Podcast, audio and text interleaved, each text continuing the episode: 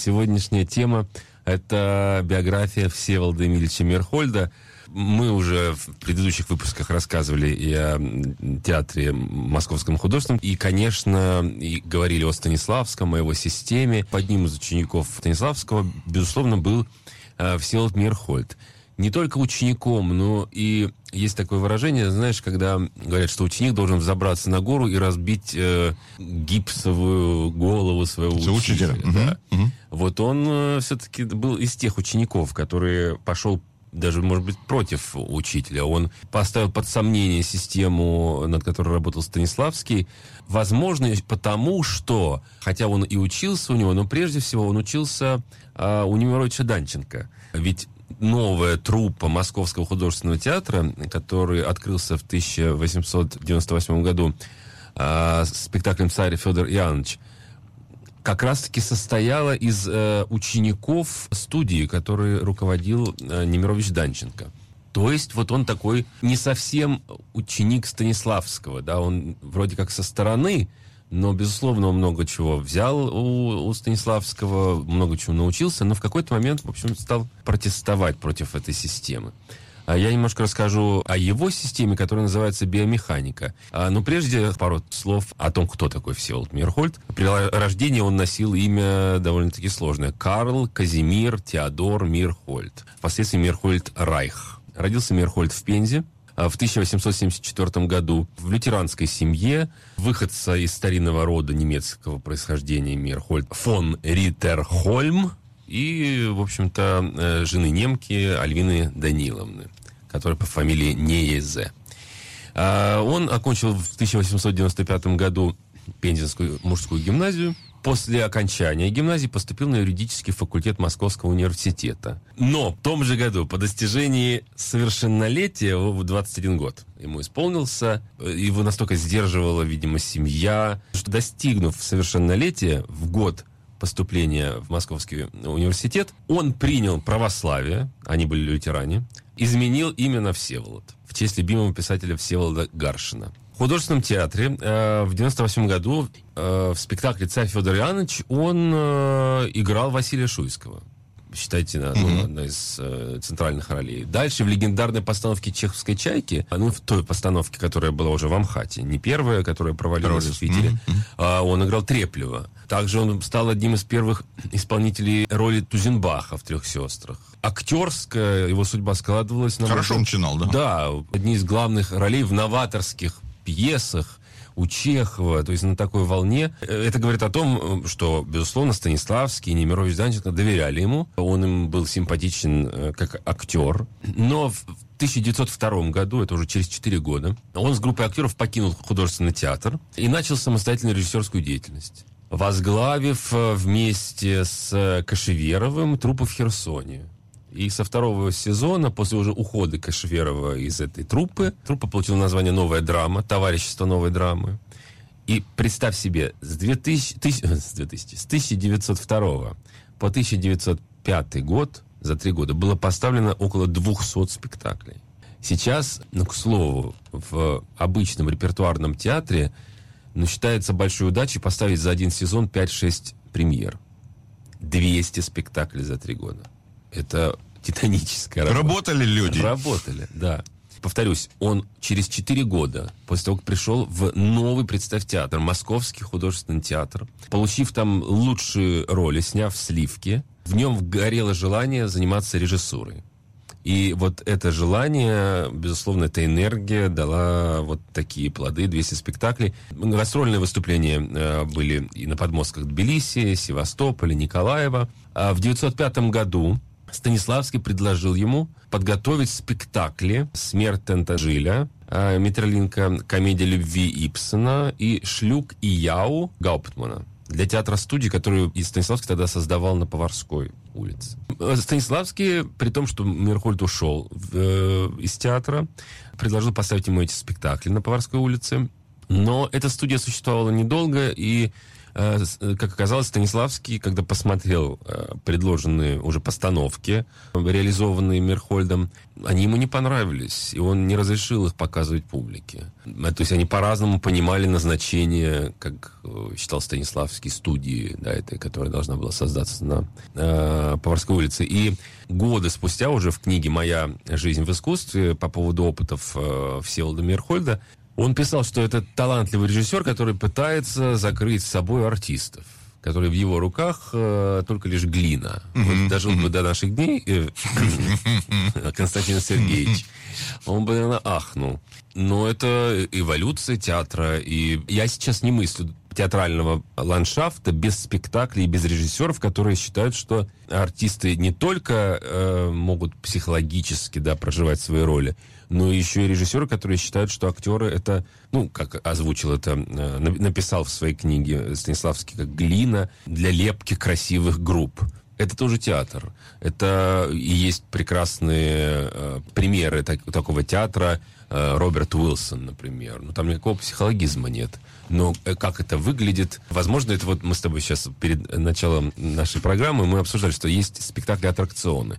Возможно, вот, вот Мейерхольд был в этом мощный новатор, который так далеко вперед смотрел. На его наследии выросло огромное количество режиссеров, в том числе, например, Валерий Фокин, который э, в 90-е годы, когда был создан фонд э, Всеволода Мирхольда, когда уже начали думать о наследии Мирхольда, о его работах, о создании музея. Э, Фокин э, стал заниматься активно uh-huh, этой uh-huh. темой, и благодаря этому был создан центр Мирхольда в Москве, которым руководил долгое время Валерий Фокин.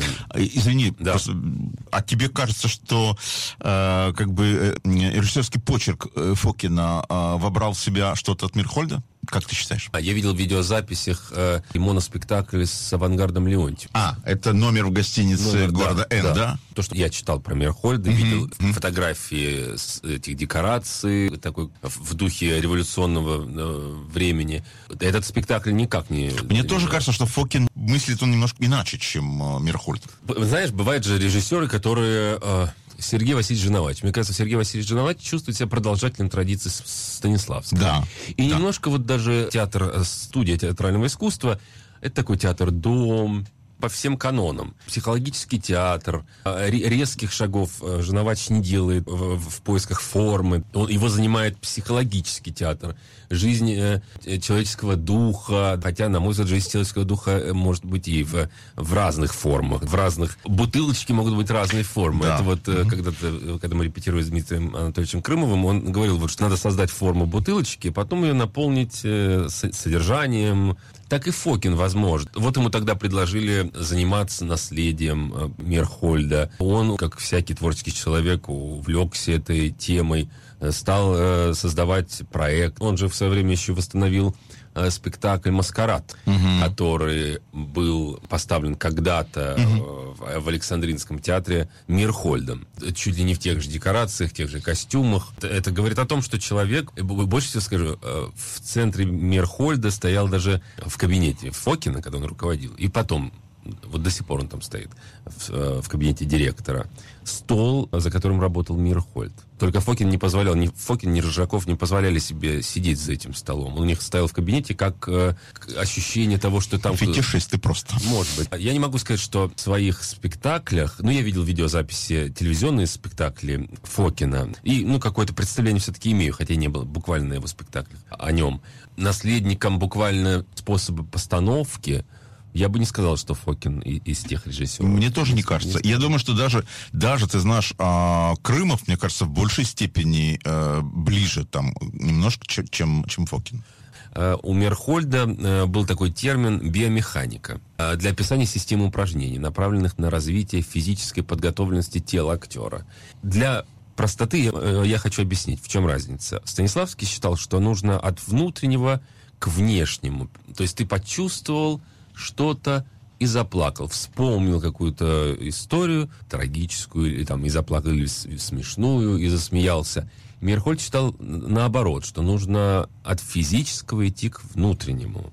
Побежал, испугался. С помощью этой системы Мирхольд э, добивался от своих актеров. И, возможно, кстати, возможно, Станиславскому это и не нравилось, потому что ему казалось, что артисты, не, может быть, как-то нереально движутся, потому что Мирхольд старался убрать лишние движения в, в их пластике. То есть это такой графичный, как я понимаю, графичный театр, очень условный, Существует известная постановка э, «Ревизора» Мирхольда, где немая сцена была. Выключался свет в конце, когда все узнавали, что mm-hmm. это э, Хлестаков, э, что это не настоящий ревизор, а проходимец. И он включался, и на сцене стояли манекены неживые люди. Скажи мне, а вот тебе э, как режиссеру или как актеру э, близок Мирхольд? И э, ближе он тебе как актеру или как режиссеру? Ну, слушай, как актер я его не видел, поэтому... Э, ну, вообще удивительно, да, если Станиславский, преследовавший в своей системе, ну, допустим, он еще о системе как таковой особо не задумывался во времена открытия МХАТа, его заботило прежде всего открытие театра, да, как такового но что-то нравилось ему в, в игре Мирхольда, и, наверное, он играл хорошо. Я так тебе скажу. Вот что мне нравится в Мирхольде, и чем э, зачастую, вот я, например, работая в качестве режиссера, да, с, с, с каким-то спектаклем и с артистами, я ловлю себя на мысли, что не все артисты умеют э, с места прыгать в карьер, э, в образ, в событие. То есть кому-то нужна подготовка, да, ну, вот чтобы там заплакать, или чтобы там устроить истерику, или чтобы какое-то активную, а, активное состояние взять. Ну, это такие термины, конечно, театральные, может быть, не все понимают. Ну, с места в карьер. Вот я прошу артиста, ты нормальный, как ты, да? Вот я щелкаю, все, ты ненормальный. Ты, ты уже не ты, ты какой-то взбушевавшийся алкоголик. И не все могут. Это не то, что минус. Э, у них разные системы. Это как раз-таки зачастую артисты, которые в психологическом театре сильны. Они, безусловно, сильны. Но мне кажется, и я знаю много примеров, когда артист э, супер э, профессиональный артист, мастер этого, этого психологического театра, и он также способен и на вот эту вот резкую смену. Поэтому чаще, мне кажется, это какие-то даже отговорки и, про, и даже просто страх многие артисты боятся, ну как вот, сделай, а потом подумай. Артист должен так делать. Сделай, ты сначала сделай. Не надо э, сомневаться, рассказывать режиссеру, что ты не... А вот это, сделай. С одной стороны, вот сейчас репетировали, когда мы, э, не сейчас, а в прошлом году э, с Римасом Туминосом, он давал такие задачи. Я, насколько я привык к этому, потому что когда я работал с Крымовым, для него это очень важно было. Э, вход в, в образ и выход из образа. Впрыгивание, выпрыгивание. Вот это для Дмитрия Анатольевича было важно, даже спектакль «Горки 10», который можно посмотреть в Ютубе. Там было три сцены, я в одном из выпусков рассказывал. Одну и ту же сцену э, Ленин, Дзержин, из Кремлевских курантов, Ленин, Дзержинский и э, Забелин. Мы играли, повторяли три раза и менялись, от, отыграли сцену, там, не знаю, минуты три перерыв, они даже не три, какие три, минута мы менялись ролями, переклеивали себе за кулисами быстро там бороду, чтобы Дзержинский не походил на Ленина, а Ленин на Дзержинского. Э, менялись костюмы, и мы выходили, если вначале я был Дзержинским, во второй части я был Лениным, а в третьей части я был крупом э, э, кентавра э, Дзержинского. Это уже был абсолютный абсурд. Но вот это вот вот он Ленин, а потом он Дзержинский, а потом он не Дзержинский, а потом он Офелия. Вот, и, кстати, когда Крымов рассказывал идею этого спектакля, ему вот это было интересно. Вот, вот когда вот эти переходы без, без склеек. Мне, мне, эти, мне вот этот вот как раз-таки принцип очень нравится. Я это очень запомнил, когда мы с ним еще обсуждали, э, и он мне рассказывал, сейчас мы перешли, видишь, от Мирхольда к Крымову, но это стоит рассказать, потому что это, это очень интересно. Как-то мы с Дмитрием Анатольевичем э, сидели в, э, в каком-то кафе на гастролях, и вот он мне объяснял, что вообще зритель должен все время, не должен знать, что будет дальше. Вот это секрет. Не должен он предугадывать, что будет. Нужно его за нос водить. Он, он не должен угадать. И нельзя соединять вещи, которые вроде ну, как-то похожи вот если там, стаканчик э, бумажный от кофе, вот его нельзя положить рядом бумажку просто, потому что это будет бумага и бумага. А вот, вот с телефоном уже, уже mm-hmm, можно mm-hmm, рядом mm-hmm. положить. А рядом с телефоном, не знаю, кусок лимона. А после лимона ключи. Да. Ты должен все время зрителя заставлять э, вообще и удивляться, но это вот суть театра. Часто называют э, работы и принцип работы э, Мерхольда такой парад аттракционов. Восхищало людей, но зачастую зрители не всегда понимали. Когда он ушел из э, художественного театра, он начал заниматься своими режиссерскими работами. Его позвала в 906 году, очень, вообще очень плотно, если так посмотреть. Смотри, 98 год, он МХАТ, 902 он уже ушел, угу. в 905 его Станиславский предлагает три спектакля поставить. Станиславскому не нравится. В 906-м комиссар Жевская его зовет к себе в, в, в Петербург и сделала главным режиссером драматического театра на Офицерской улице. Он выпустил 13 э, за сезон, 13 спектаклей. Они вынуждены были его уволить, потому что продажи упали. Никто не ходил в театр. Понимаешь? Ну, а, нормально, нормально, да. Он оскорбился, подавал дважды в суд, но это не приняли, в общем, к, к сведению. А, Миш, я как хранитель времени должен напомнить, у нас тут музыка простаивает. Давай, раз мы э, говорили о э, маскараде, самое время поставить музыку, которая была специально Смотрел написана. ищущими глазами на тебя. Да, да, прости, я просто ушел в сторону. Э, там замечательная музыка, правда, там Хачатурян потрясающий. Слушаем. Да.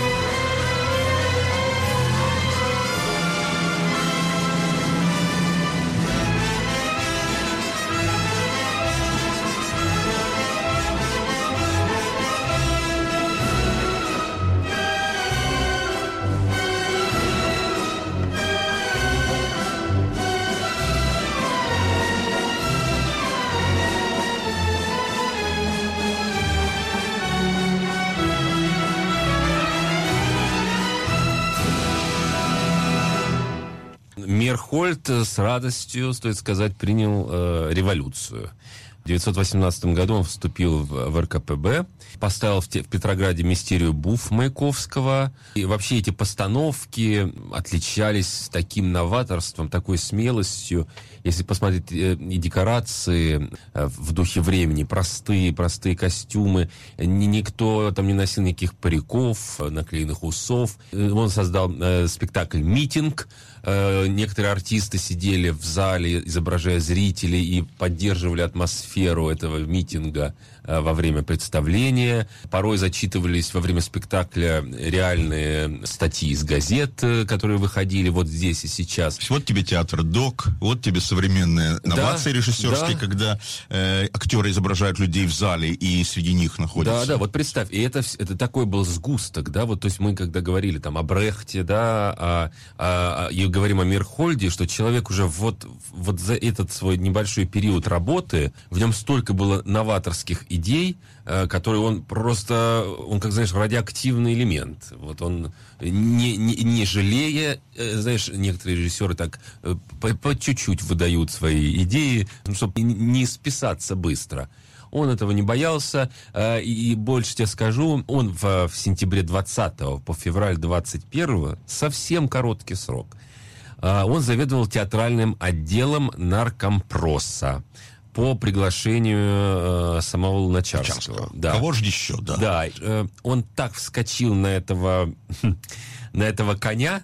Даже вот э, позже Луначарский отозвался о первых шагах Мерхольда на посту. Его, его быстро сняли с этого руководителя. Э, Луначарский писал, что увлекающийся Всеволод Эмильевич немедленно сел на боевого коня футуристического типа и повел сторонников октября в театре на штурм контрреволюционных твердынь академизма. Mm-hmm. При всей моей любви к Мирхольду мне пришлось расстаться с ним.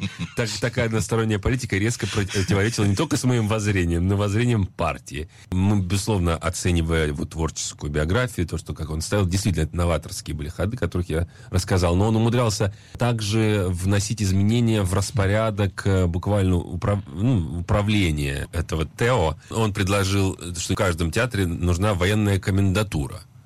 Через день это, эту идею тут же уже прикрыли. В общем, вот художник на, на посту э, какого-то, так сказать, руководителя, это довольно страшное дело.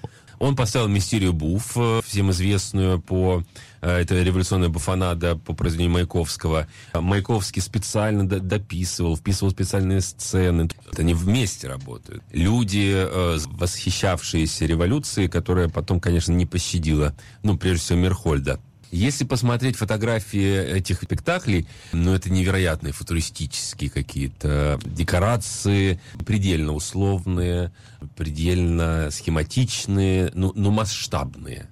И, и он многим не нравился, потому что многие считали, что это огромные деньги он тратит. Э, то есть страна сейчас находится не в том состоянии, э, хотя на, на духовном каком-то подъеме находилась э, во время революции, в таком опьяненная, но денег не было да, а он тратил их э, на прополую и, в общем-то, ни, ни, ни о чем не задумывался. Он активно начал вводить в театр программу «Театральный октябрь». Весь театр, он считал, государственный должен быть подчинен этой революционной мысли, идеи, все произведения должны быть, все спектакли должны быть пронизаны э, этими э, событиями. Он э, вводит на курсах мастерства сценических постановок преподавания этой биомеханики как теории движения. Ну, стоит сказать, что и сейчас э, почти во всех театральных вузах проходит э, этот раздел биомеханики. И он, безусловно, уникален и полезен всем актерам. Супругой, второй супругой Мирхольда была э, Зинаида Райх. Первая жена Есенина. Да. И Мирхольд хотел, чтобы она в его театре была главной актрисой к сожалению, судьба и э, Райх, и самого Мирхольда была жуткая, и их смерть была жуткая. Многие это связывают с тем, что в начале 30-х годов но Сталин вообще начал подавлять вот это вот авангардное искусство, эксперименты. Э, Мирхольд попал в немилость. И, и был еще момент, когда он уехал за границу э, на лечение, а потом на гастроли он уезжал и задержался. И тогда пошел слух, что он якобы не, хочет возвращаться, а в то время уже Михаил Чехов, его, в общем-то, соратник, и э, они вместе у, Станиславского, это его ученики. И тогда Михаил Чехов начал э, при этой встрече за границей, он стал уговаривать его не возвращаться в Советский Союз. Э, он ему прям предрек его м, трагическую гибель. Но Мирхольд э, тогда ему сказал, что, вы знаете, я, я знаю, и, возможно, я так же, как вы говорите, и закончу. Мне не позволяет честность не вернуться при этом. А, он вернулся.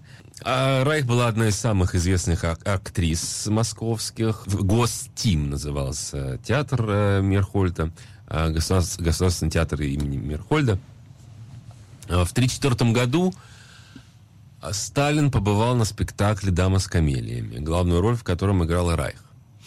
И Сталин посмотрел этот спектакль, спектакль ему не понравился. И критика обрушилась э, в адрес Мирхольда тут же, не заставив себя ждать, mm-hmm. с обвинениями в эстетстве. Но Зинаида Райх написала письмо Сталину. И она ему сказала, что ну, в этом письме, что вы не разбираетесь в искусстве. Вот это вот напрасно было. А Мирхольд разбирается. Если вы хотите что-то узнать об искусстве, обратитесь к Мирхольду. Это был 1934 год. Еще какое-то время театр работал. В 1938 году, то есть прилично, да? В 1938 году театр был закрыт. Вскоре а, арестован Мирхольд. Но вот прежде чем мы перейдем к этой части, я хочу напомнить э, еще, что Мирхольд ставил не только драматические спектакли, но еще и оперы. Продолжил после смерти Станиславского работать над оперой э, «Риголетто». И также он неоднократно пытался, ну, при этом неудачно, поставить оперу Прокофьева «Игрок». Ну вот желание режиссера не, не было осуществлено, к сожалению. Вот давайте послушаем фрагмент из этой оперы Прокофьева «Игрок». Ах, великолепно! Чудо!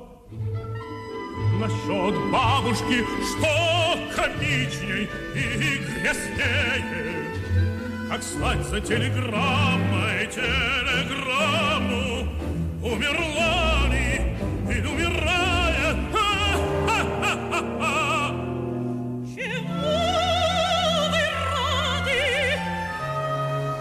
Неужели тому, что мои деньги проиграли? Зачем вы Сказал, что не могу играть для других, тем более для вас. Скажите, вы очень убиты, что проиграли столько денег. Зачем так рисковать? К чему еще вопросы? вы сами обещали объяснить.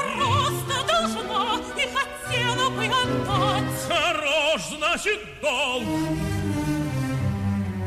Уж не маркизу ли? Что за докучный допрос? Как риски вы сегодня? Слушайте, я совершенно убежден, что когда я начну играть для себя, я выиграю. Тогда сколько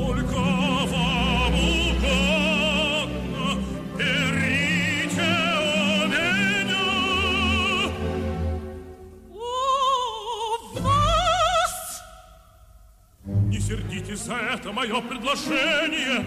Я ваш раб, а рабов не стыдятся, и раба скормить не мог. А, в общем, в 1938 году, в августе, умер Станиславский. Он позвал его возглавить труппу перед смертью в, в оперный театр. А, Мерхольд руководил театром почти год. И его арестовали в Ленинграде 20 июня 1939 года. В ночь с 14 на 15 июля 1939 года Зинаида Райх была зверски убита неизвестными, которые проникли ночью в московскую квартиру в Брюсовом переулке, э, нанесли 17 ножевых ранений скрылись. Райх умерла по дороге в больницу. Это спустя случилось 24, в общем-то, дня после ареста Мирхольда. Райх была похоронена на Ваганьковском кладбище, а что касается Мирхольда, он э, был арестован. Э, три недели продолжались допросы, э, сопровождающиеся пытками. Мирхольда. Он подписал нужные следствия показания, и, в общем, в январе 40 -го года он даже написал Молотову, что меня здесь били, били больного 66-летнего старика, клали на пол лицом вниз, резиновым жгутом били по пяткам и по спине, когда сидел на стуле, той же э, резиной били по ногам. Боль была такая, что казалось, на больные чувствительные места ног лили крутой кипяток. Состоялось заседание в феврале, в 1 февраля 40 года, и коллегия приговорила режиссера к расстрелу. На следующий день приговор был приведен в исполнение. О месте захоронения Мирхольда очень долго вообще никто ничего не знал, при том, что в 1956 году э, внучка добилась э, реабилитации, в 55-м. Только в 87 году стало известно, что его кремировали и прах захоронили в общей могиле номер один – Э, на кладбище Донского монастыря. Прах был смешан с прахом других. Существуют документы, которые подписаны лично Сталиным, э, списки эти, э, в которых значится фамилия Всеволода Мерхольда. Ну, что стоит сказать, что, безусловно, это трагическая гибель ярчайшего представителя культуры, России, советской России, императорской еще, да, и он застал еще до, до, революционное время. Человека, э, на чем наследие выращено не одно поколение режиссеров современных. Я бы еще спросил, вот как э, бессмысленность э, всей этой расправы очень угнетает. Зачем? За что? Почему? Уж он не был э, ближайшим соратником э, партийным Сталина, который что-то видел в молодости и мог бы что-то там сказать, свое суждение какое-то. Я не знаю, но вот просто, понимаешь, 58-я статья, по которой вы судили, ну, это контрреволюционная 58 это да. всем там да. паяли. Я не знаю, может быть из-за этой фразы Райх. Райх. Э, и ну, такое, просто такая месть, как бы вот... Ну, видишь, она, он же не сразу, он долго... Не, ну, он любил э, это блюдо подавать холодным, да, так сказать, э, Иосиф Виссарионович. Уму непостижимо, почему, за что. Э, в общем-то, да, мы же говорили о том, что он так принял эту революцию, был один из первых. Он ходил в этих сапогах кожаных, в галифе, в, э, в кожаном плаще, но с бабочкой, с шарфом. Такой певец революции, да. Ну, в общем, я думаю, что это, скорее всего, тупая но изощренная месть.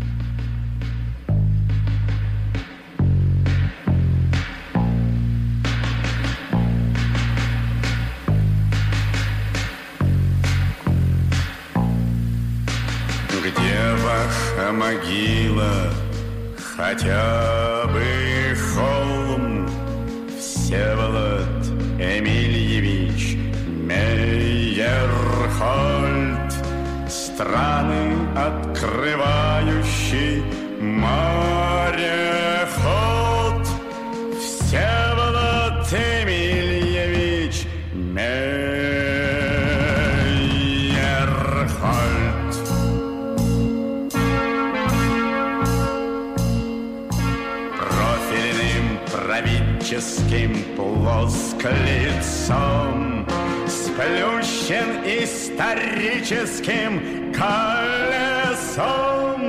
Зрители в бушлатах дымят махрой. Ставит революцию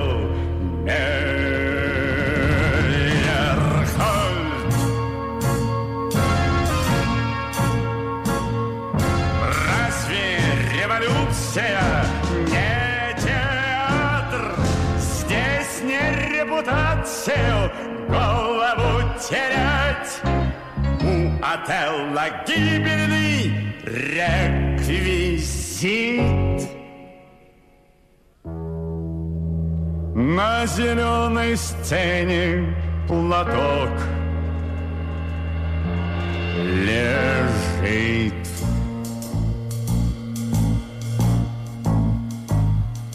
Яга ухмыляется под хмеликом Снова Мерехлюнди Мейерхольд.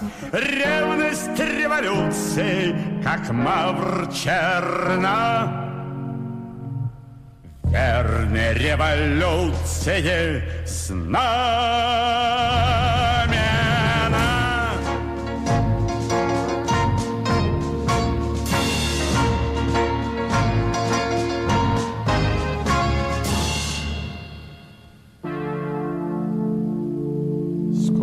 Скомканный платочек от слез сырой Всеволод Эмильевич Мейерхольд.